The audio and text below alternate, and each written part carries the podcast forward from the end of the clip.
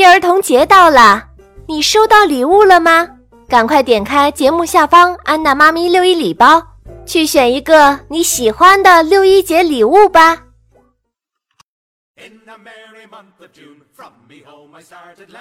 小朋友们，大家好，这里是安娜妈咪教育公益电台，我是易阳哥哥。我们继续来讲福尔摩斯的故事。这本书的作者是柯南·道尔，由华东师范大学出版社出版。第二十四集，红发俱乐部。这是一则非常奇怪的新闻广告。红发俱乐部甄选新会员一名。本俱乐部系由伊奇基亚·霍普金斯基基金会成立。该基金会的创办人为已故的美国大富豪伊奇基亚·霍普金斯。会员工作轻松，每周可以获得四十磅的报酬。而因为会员中有一人是亡故的，所以需要选一名替补。凡在年龄二十一岁以上的红发男性，身体健康，均可以参加试剂。除了上述的条件外，没有任何的资格限制。考试很简单，只需要当面回答三个问题就好了。时间呢是在下星期一的上午十一点，地点呢是在舰队街七号红发俱乐部的办事处。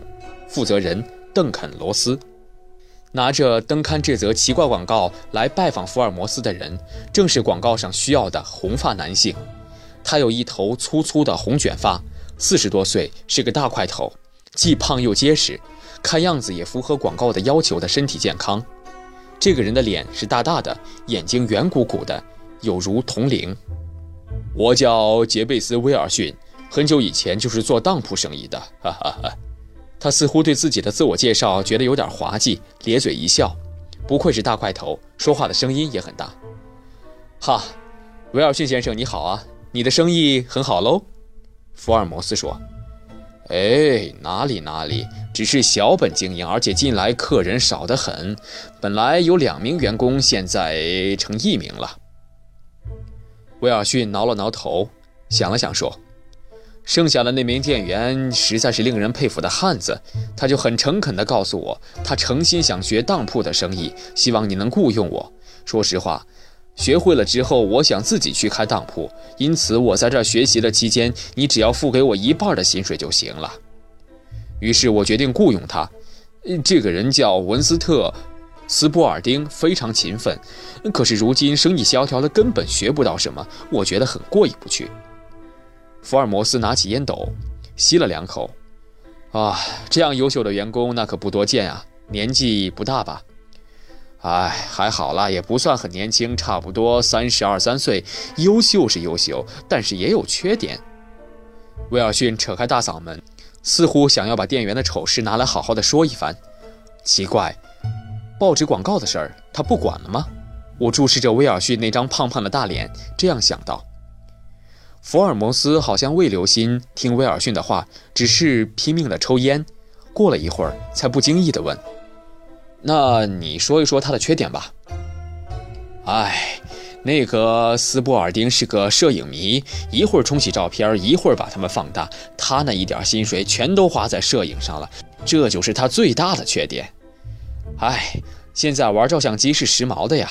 哎，不不不不不，你想开当铺的人学摄像有什么用呢？我常常劝他，可是他并不听。而且照相这种玩意儿就像赌钱一样，一旦学会了，只要有空就想去赌。我看他一闲下来就拿着照相机把玩，或者到地下室里冲洗照片。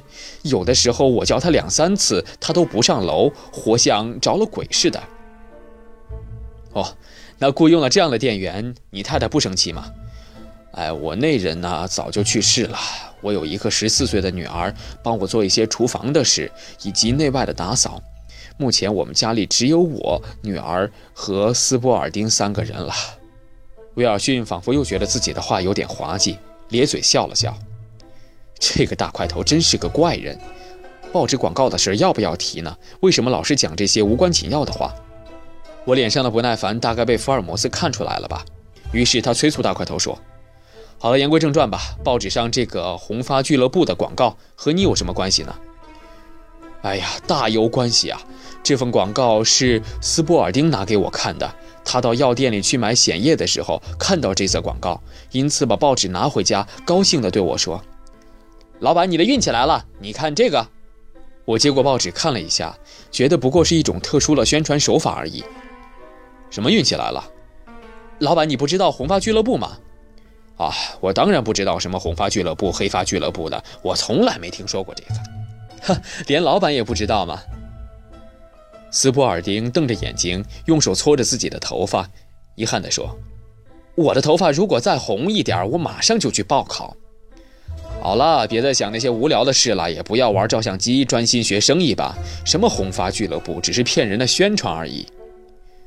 可是斯波尔丁一本正经地说：“呃，不，不，老板，不是你说的那样的。”福尔摩斯先生，你说说看，世界上会有这种怪事吗？福尔摩斯仰着头笑了起来，哼，连你都觉得奇怪，那么我们更是想不出什么样的花招了。华生，你猜得出来吗？哎呦，我可不知道哎。我说，哈，连你们两位绅士都不知道怎么回事，这岂不是太不对劲了吗？斯波尔丁是这样说的：美国大富豪伊奇基亚·霍普金斯在伦敦发迹。这位美国的大财主长了一头红色的头发，年轻的时候经常被人嘲笑。他很同情自己一样的红发人，于是把生前的一笔巨款存入了伦敦银行，立下遗嘱，把巨款的利息赠送给一些与他一样的红发男子。为了不让人觉得这笔钱拿得莫名其妙，参加者必须做一些简单的工作。我就半信半疑。这位伊奇基亚·霍普金斯可真是个奇怪的人。可不是嘛，老板，斯波尔丁说。像这样的美国怪人多得很呐，但这件事情还是很奇怪的，因为世界上红头发的人太多了呀。不过要成为红发俱乐部的会员，必须住在伦敦，而且伊奇基亚·霍普金斯是在伦敦发迹的，所以遗嘱中才这样规定。这样的行动不是很让人感动吗？就算在伦敦，红发的男子也不少啊。他所说的红发，并不包括棕红或含有其他颜色的头发，一定要像老板那样红的头发，否则不符合会员的资格。斯波尔丁信誓旦旦地说：“哼，你这个摄影迷怎么会这么清楚红发俱乐部的事？”我问他：“嗨，还是有个朋友曾经问我说，如果我的头发再红一点，就有资格成为红发俱乐部的会员了。我觉得很好奇，所以就向他打听了。你也太好奇了吧？我还是觉得奇怪。”老板，这不是好奇，一周四十磅这种的待遇到哪里去找呢？而且工作又很轻松，所以这回他们要招募一名新的会员，对老板来说，这不是很大的运气吗？呃，您可不要失去这个好机会。我摇摇头说：“哎，就算你说的是真的，像我这种年纪的人会去参加这种奇怪的考试，简直是给人看笑话的。”老板这样想就太可惜了，这种千载难逢的好机会，人家六七十岁的红发老头子都争先恐后的去报名呢。真的吗？你去一趟不就知道了吗？我陪你去吧。好吧，好吧，反正也没有什么坏处，我们就去碰碰运气吧。我终于被说服了。于是我和斯波尔丁就在这则广告刊登的星期一上午十一点，来到尖对街七号红发俱乐部的办事处。红发大块头的故事渐渐有趣起来。福尔摩斯烟斗里的灰敲进灰缸，重新装了一桶，点燃后抽了起来。嘿，这个故事还挺有意思的。后来呢？威尔逊继续说：“我和斯波尔丁走到舰队街一看，那个地址前面的十字路口挤满了从四面八方来的红发男子，有赭红色的、橘红色的、淡红色的、金红色的，各种各样的头发。可是有像我这样鲜红色的头发。”可真是没有，哇！斯波尔丁，你也去参加考试吧，很多人的头发还不如你呢。哎，不用了，我有先见之明，绝对不会被录取的。老板，你看，这里面你被录取的希望最大。虽然有三四个人的头发也很红，但都比不上你呀。斯波尔丁在我前面开路，推开拥挤的人群，带我走到办事处的石阶上。这里排着一条长长的队伍，却没有一个被选中。轮到我的时候，斯波尔丁在我后面拍着我的肩膀说：“老板，加油！”我推门而入，办公室里没有什么家具，空荡荡的。一个办公室的后面坐着一个头发比我还要红的矮小的男人。呃，请坐，请坐。他客气地指着办公室前的一张椅子说：“这个红发矮个子男人盯着我的头发看了十几秒钟。哎哎呀，太好了，太好了！他自言自语地说道。那么你叫什么名字呢？我叫杰贝斯·威尔逊。哦，是威尔逊先生啊。说完，这个红发矮个子男人拉过我的左手，紧紧夹在他们两个手掌中摇晃。哎呀，恭喜恭喜恭喜你合格呀！啊，我入选了，这这就算合格了吗？是的，你的这个头发真是太漂亮了。我再想找出第二个像你这样的人，那真是太难了。哎呀，我就是广告上著名的呃邓肯罗斯。不过，说着，邓肯罗斯扯着我的头发，哎呀，你你很疼的啊！真的，他拉的那么用力，疼得我眼泪都流下来了。红发矮个子男人松开手，手上残留着几根被拉下来的头发。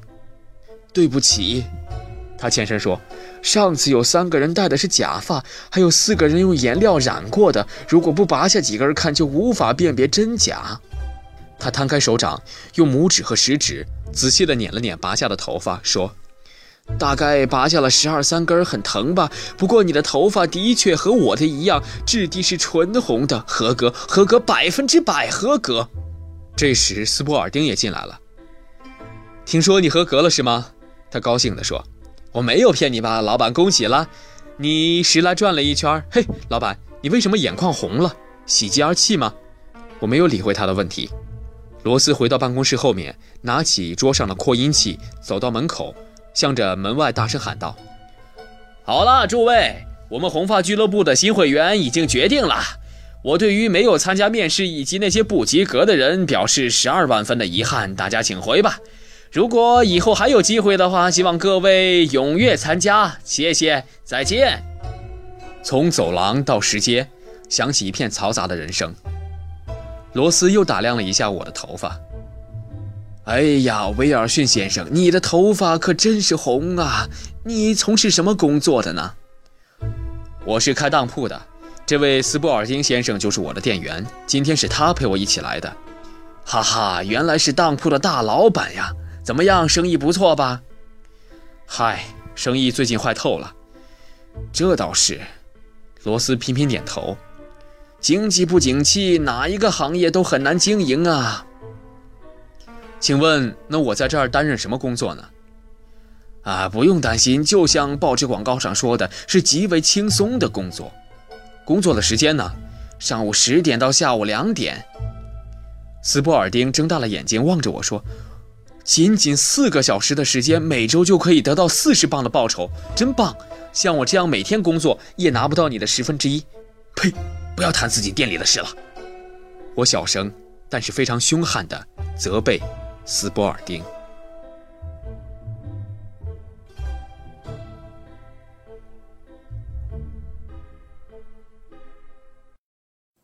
本节目由安娜妈咪教育公益电台出品。感谢您的收听。如果你喜欢我们的节目，欢迎添加安娜妈咪的微信公众号，a n n a，再加上中文的“妈咪”两个字，就可以找到我们啦。不见不散。